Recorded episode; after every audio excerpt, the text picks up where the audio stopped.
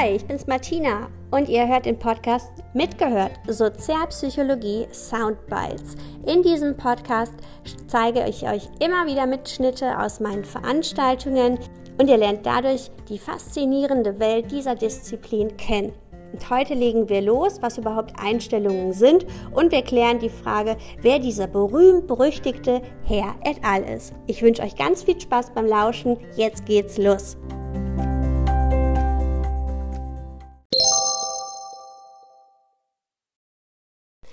Einstellungen.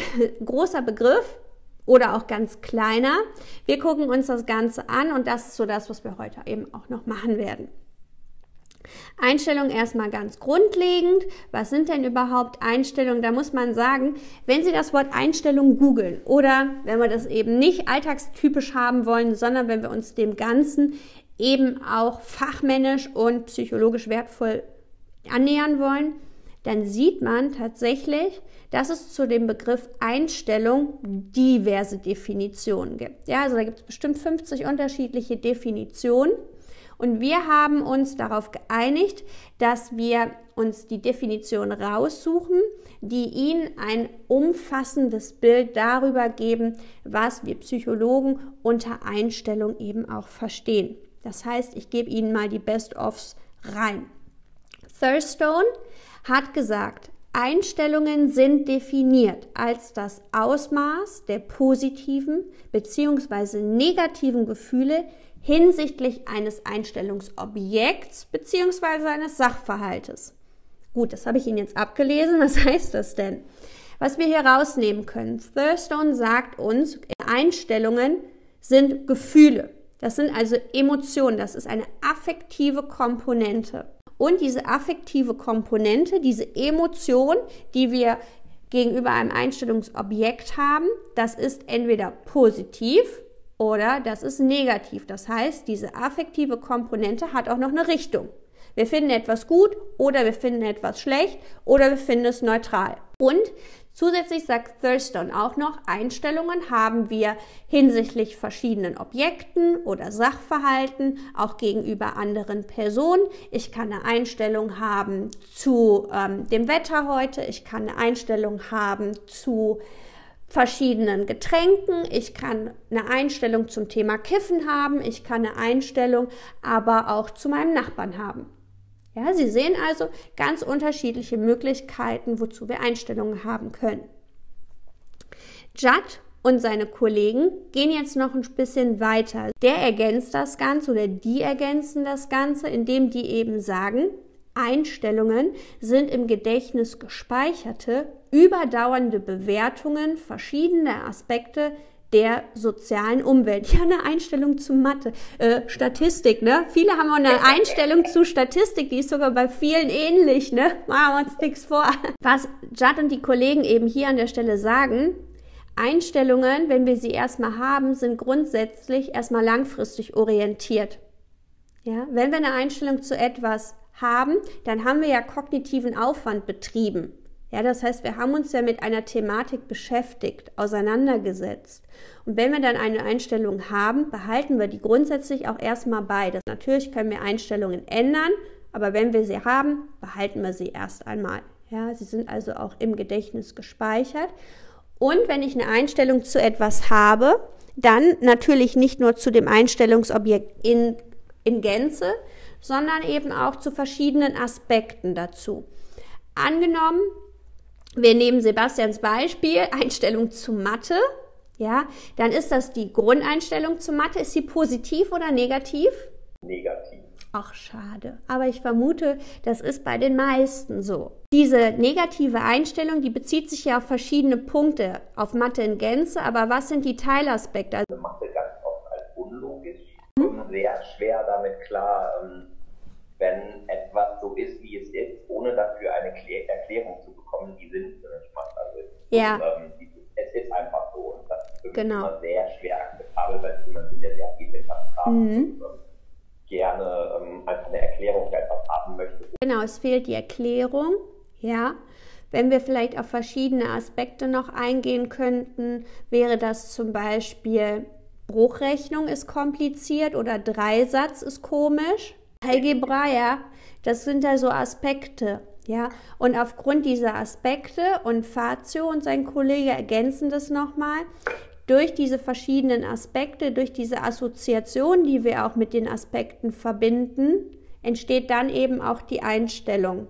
Also wenn wir eben sagen, der Sebastian hat eine nicht ganz so positive Einstellung zu Mathematik, dann liegt das an verschiedenen Aspekten.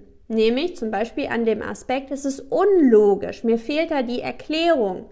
Und wenn Sie das jetzt bewerten würden, Sebastian, wie finden Sie etwas, was Sie nicht erklären können auf einer Skala von 1 bis 5? 1 ist maximal negativ, 5 ist maximal positiv. 4 würde ich dem ungefähr geben. Vielleicht manchmal bei Mathe eher eine 3. So, wenn Sie, also sagen wir mal die 3.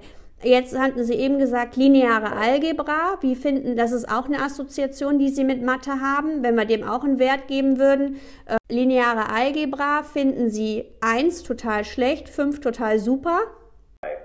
So, dann haben wir eine 3 und eine 2. Ne, das sind 5 äh, in Gänze. Würden wir das durch die zwei Aspekte teilen, dann sind wir bei 2,5. Wenn wir aber eine Skala haben von 1 total negativ bis 5 total positiv, dann ist 2,5 eben eher im negativen Bereich. Aber es heißt eben, Mathe ist für Sie auch nicht ein total angeödetes Ding. Also es gibt Sachen, da haben Sie vielleicht noch negativere Einstellungen zu. Ja, das ist die Mathematik ja, mit der wir quasi Einstellungen, mit der wir Einstellungen quasi auch messen können. Ja. Merken Sie, dass ich Ihnen gerade indirekt eine Formel reingedrückt habe?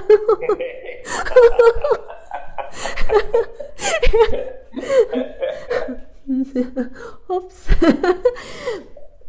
Aber genau diese Formel ähm, ist tatsächlich, wie wir Einstellungen mathematisch eben auch erfassen würden. Ja, und wir machen das jetzt nochmal an einem ganz anderen Beispiel. Wer hat zu etwas eine total positive Einstellung?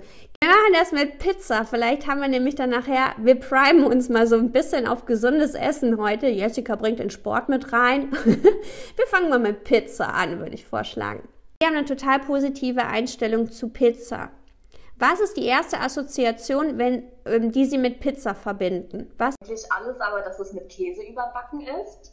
Oh, okay. Wenn wir den Aspekt nehmen, mit Käse überbacken und wir gehen jetzt wieder in so eine Skala. Wir wollen jetzt mit Käse überbacken einen Wert geben.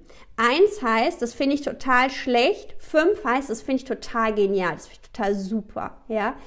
Welchen Wert würden Sie geben mit Käse überbacken? Fünf. Ne? Das heißt, wir haben einen Aspekt und wir haben fünf.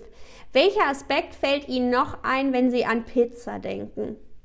Es viele verschiedene Varianten gibt. Es viele verschiedene Varianten gibt, finden Sie eins total schlecht, fünf total gut. Welchen Wert würden Sie dem geben?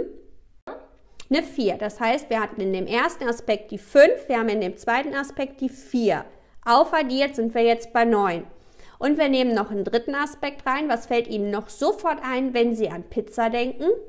Restaurants. Restaurants, wenn wir das jetzt wieder bewerten, eins finde ich total schlecht, fünf finde ich total super. Wieder ein Wert bitte.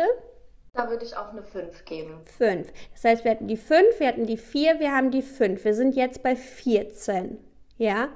Das heißt, wir hatten drei Aspekte und wir sind insgesamt bei 14 Punkten gelandet. Ja. Wenn wir das jetzt teilen, 14 geteilt durch 3, dann sind wir bei 4, Periode 6. Haben wir jetzt die Skala 1 total negativ, 5 total positiv, dann ist 4,66 ein super positiver Wert. Das ist fast der Maximalwert. Das bedeutet, daran können wir sehen, mathematisch, Laura findet Pizza ziemlich gut. Gut, gehen wir wieder zu den ernsthaften Themen über. Ich habe ja schon mal ganz am Anfang erzählt, unser Highlight mit dem extravertiert und dass es eben nicht extrovertiert heißt. heißt. Ein zweites Highlight, was mir in meiner Laufbahn schon mal begegnet ist, ist, ähm, ich hatte habe eine Vorlesung gegeben und da sagte einer, Frau Teiper, ich habe da mal eine Frage. Ich sag, was los? Und dann meinten die, also ich habe da mal eine Frage. Ich habe jetzt sechs Semester damit gewartet, aber jetzt muss ich endlich mal loswerden. Ähm, wer ist eigentlich dieser Herr et al? Ich muss Ihnen sagen, von dem bin ich ja massiv beeindruckt. Der hat ja zu so vielen Feldern geforscht. Der hat ja in so vielen Experimenten mitgewirkt. Das finde ich doch sehr beeindruckend. Wer ist denn bitte dieser Herr et al?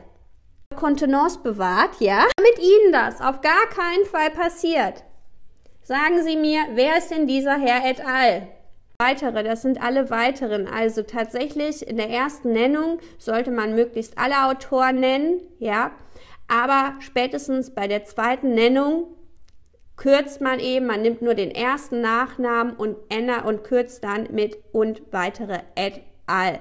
Im Literaturverzeichnis sollte man hingegen alle nennen. Ja, weil das ist sonst unfair, wenn ähm, Sie jetzt mehrere Leute haben, die zu etwas forschen und sie sind halt im Alphabet immer hinten, weil sie mit Z beginnen, dann würden sie halt nirgendwo gelistet werden. Und deswegen sollte man im Literaturverzeichnis alle nennen, aber eben im Text oder hier in so einer Referenz reicht dann an der Stelle das et al. Es ist also kein Mann oder keine Frau, es sind weitere Personen. Okay. Ihnen mal ein paar ähm, Bilder aufgelistet, zu was wir überhaupt Einstellungen haben können. Ne? Hier da die Einstellung, das ist ein Rotzlöffel und das finden wir vielleicht blöd oder wir sagen, hey, der Junge hat eine Meinung, das finden wir richtig gut. Ne? Der weiß zumindest jetzt schon für stehen im Leben. Ja? Dann gibt es natürlich auch die Meinung zu Waffen. Und das ist ganz interessant. Viele, wenn man sie fragt, was ist denn deine Einstellung zur Waffe, sagen viele ist negativ. Und dann wenn man genauer auf den Kontext eingeht, sieht man, dass die Einstellung sich da teilweise so ein bisschen auseinanderdriftet. Viele sagen Einstellung zu Waffen negativ, und wenn man sagt, naja, und was ist, wenn Polizisten eine Waffe haben zur Verteidigung, dann sagen manche, ach nee, dann finde ich es gar nicht so negativ, dann finde ich es eigentlich auch gerechtfertigt. Dann finde ich, sehen wir, ähm, Einstellungen hat eine Richtung, emotional besetzt, aber um sie wirklich zu erfassen, sollten wir immer unterschiedliche Aspekte reinnehmen in diese Formel, wo wir eben ein bisschen Mathematik gespielt haben. Und dann gibt es natürlich immer so diese Einstellungsfraktion bei vielen, dass sie entweder die Cola-Lover oder die Pepsi-Lover sind. Wer ist hier Pepsi-Fraktion und wer ist Cola-Fraktion? Ist es so, die meisten stehen, insbesondere wenn sie das in Amerika äh, befragen, die sagen ihnen Cola. Warum die denn Cola? Warum schmeckt denn Cola so viel besser als Pepsi für viele? Viele sagen, schmeckt ja viel besser.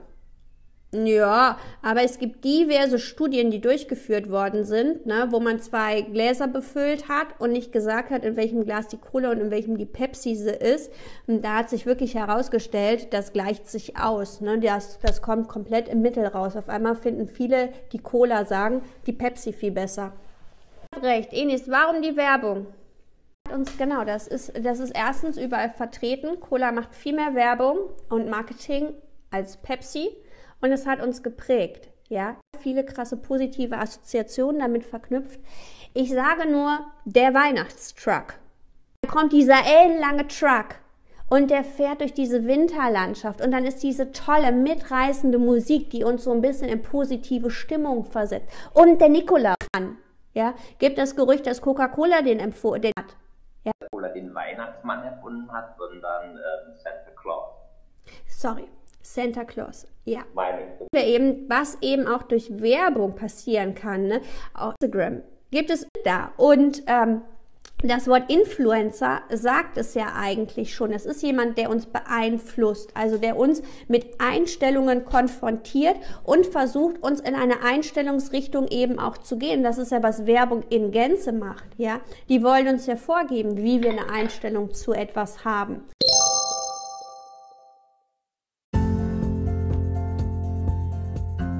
Das war's mit der ersten Folge zum Thema Einstellungen und ich hoffe, ihr hattet viel Spaß. Wenn ihr Fragen oder Anmerkungen habt, wenn ihr Wünsche habt oder wenn ihr Ideen habt für weitere Folgen, dann könnt ihr mir gerne schreiben. Ihr findet mich unter www.martinatöpfer.com. Ich freue mich, wenn ihr auch beim nächsten Mal wieder reinhört und wir unseren Podcast gemeinsam mitgestalten. Bis dahin, alles Gute, tschüss!